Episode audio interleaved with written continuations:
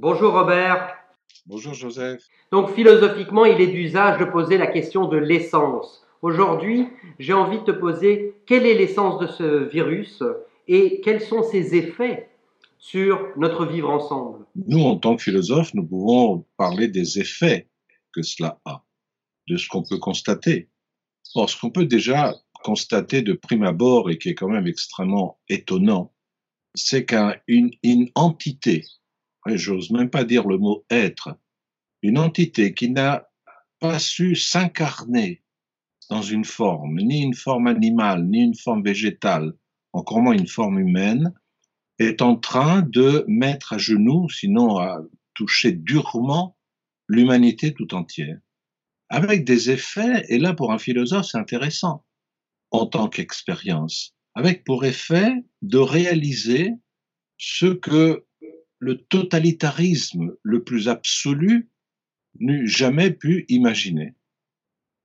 Euh, si on pense aux analyses de Michel Foucault sur la biopolitique, on se demande mais quel pouvoir biopolitique aurait jamais réussi à confiner un tiers de l'humanité? Si c'était un pouvoir euh, biopolitique qu'il avait réalisé, on crierait évidemment à la résistance Aujourd'hui, les raisons euh, sécuritaires font que nous ne pouvons pas protester.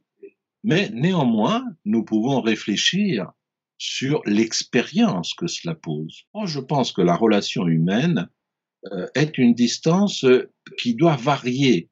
Elle est un petit peu une, une variété du mouvement cardiaque, du mouvement systolique et diastolique lorsqu'il s'agit de personnes étrangères, la plus grand, le plus grand éloignement crée l'absolue indifférence.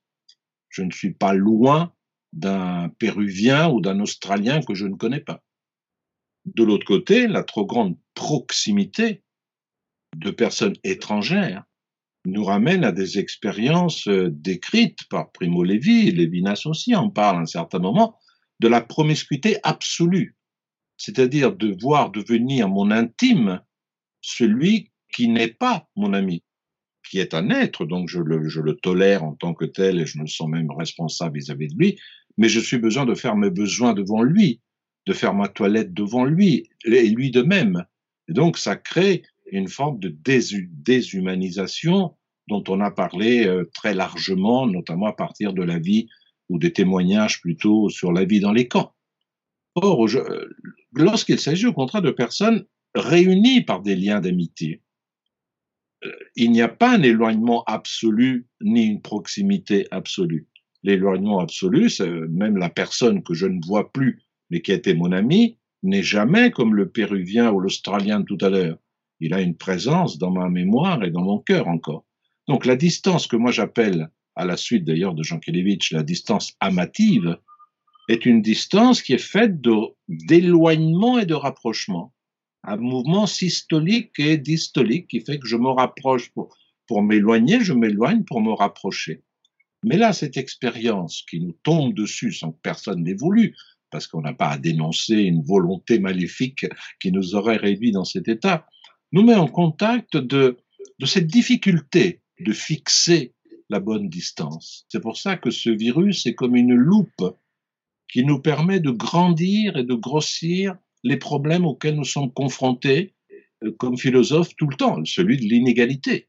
Ce dont je suis en train de parler ne vaut pas, n'a pas le même quotient de réalité selon qu'il s'agit d'une famille avec deux enfants qui, vit dans une petite pièce dans un HLM et celui ou celle qui ont trois enfants mais qui vivent dans une villa avec un très grand jardin.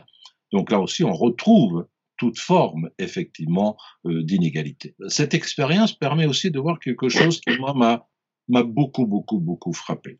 C'est le fait qu'il n'y ait plus que nos morts euh, soient devenus des chiffres. Tous les soirs, nous attendons les chiffres. Alors, combien de morts aux États-Unis, combien de morts en France, combien de morts en Italie, et que finalement la discussion est devenue une discussion de comptabilité transformant les groupes humains, selon la terminologie de Sartre, en séries. C'est-à-dire, nous avons aujourd'hui affaire à du sériel euh, qu'on va retrouver, j'y reviendrai tout à l'heure, euh, dans les queues, non pas des queues des magasins, mais les queues de ceux qui vont recueillir les cendres euh, des êtres qui sont partis et qui étaient leurs proches. Or, cette euh, manière, nous savons tous que cette manière de réduire le groupe à du sériel, c'est une des marques aussi du totalitarisme.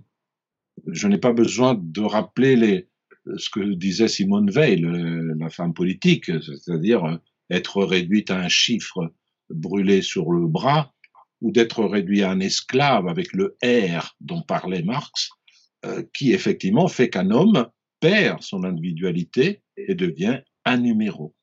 Or, ceci euh, devrait nous faire dire attention, méfions-nous. Lorsqu'il n'y aura pas d'épidémie, lorsque nous sommes dans la vie courante, essayons de ne jamais transformer les êtres en partie d'une série. Comment s'assurer que ces effets ne se poursuivront pas après la crise? Tu vois, je voudrais reprendre presque le mot de Gunther Anders lorsqu'il se qualifiait lui-même de lanceur d'alerte, en insistant sur le fait que tout le monde se fichait de lui, d'être un Cassandre, de, de, de, sur, souligner les, les conséquences d'Hiroshima ou les, les, les, suites effectivement d'Auschwitz. Et il disait c'est un mérite que d'être lanceur d'alerte. Peut-être qu'un philosophe aujourd'hui doit être lanceur d'alerte exactement sur ce que tu viens de dire.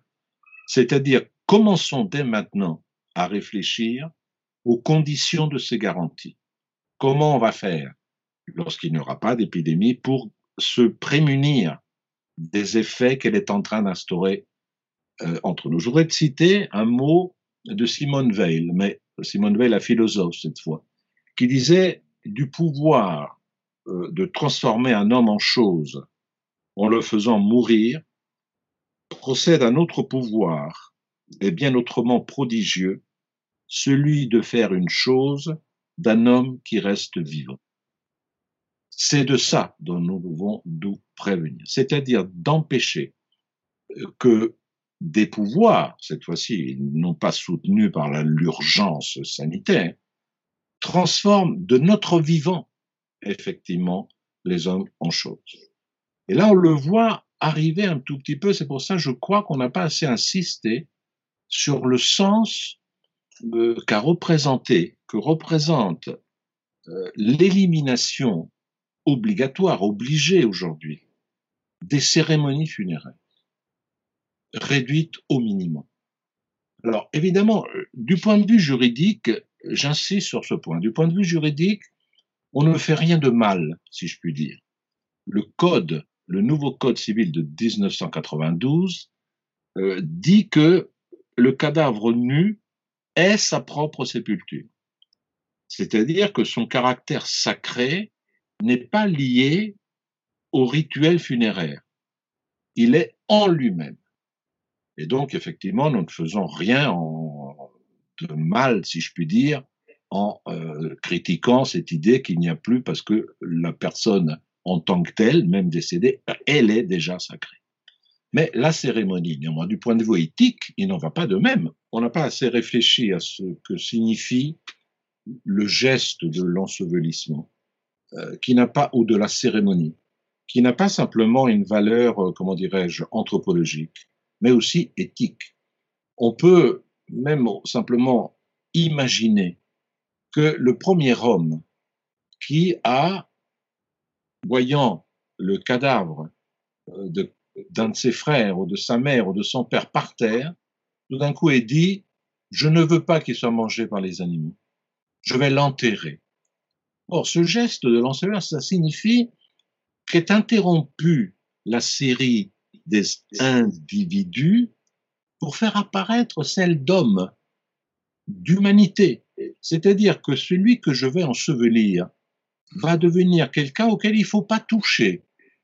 D'ailleurs, la zone qui va l'entourer, c'est ce qu'on appelle la zone du sacré. Et à côté, il y a la zone du profane. Ne pas profaner la zone sacrée, cela signifie que cet homme-là, maintenant, cet individu-là, il fait partie de ma mémoire.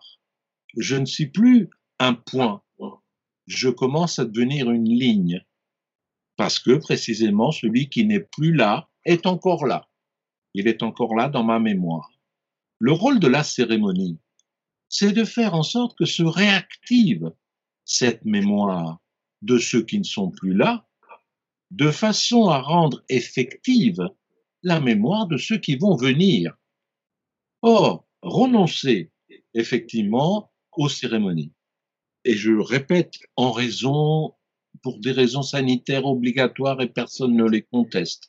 C'est tout simplement que ça nous permet de faire des jeux de pensée.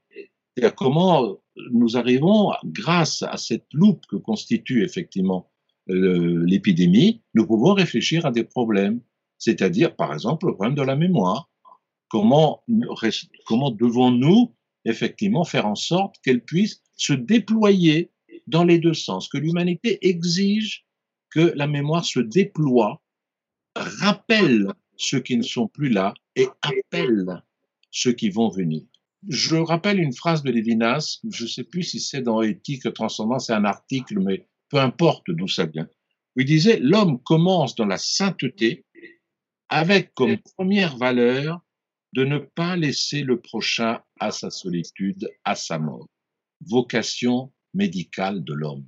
Nous avons réfléchi à la protection de la nature, à la protection des animaux, à la protection de tous les êtres vivants, à la protection des hommes.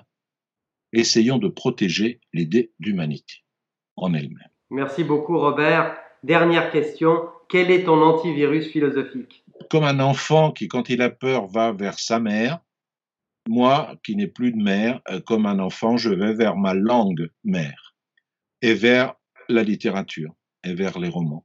Donc, euh, mon antivirus, c'est de relire un peu de poésie et je, je lis par exemple Giacomo Leopardi, Les chants que je vous demande de lire. Et ça, c'est aussi de la philosophie, mais poétique. Et je lis de la littérature italienne. Là, je suis en train de lire un, roman d'une jeune euh, romancière italienne dont j'adore le titre, Fai piano quando torni, ça veut dire ne fais pas de bruit quand tu rentres. Merci beaucoup Robert. Au Joseph.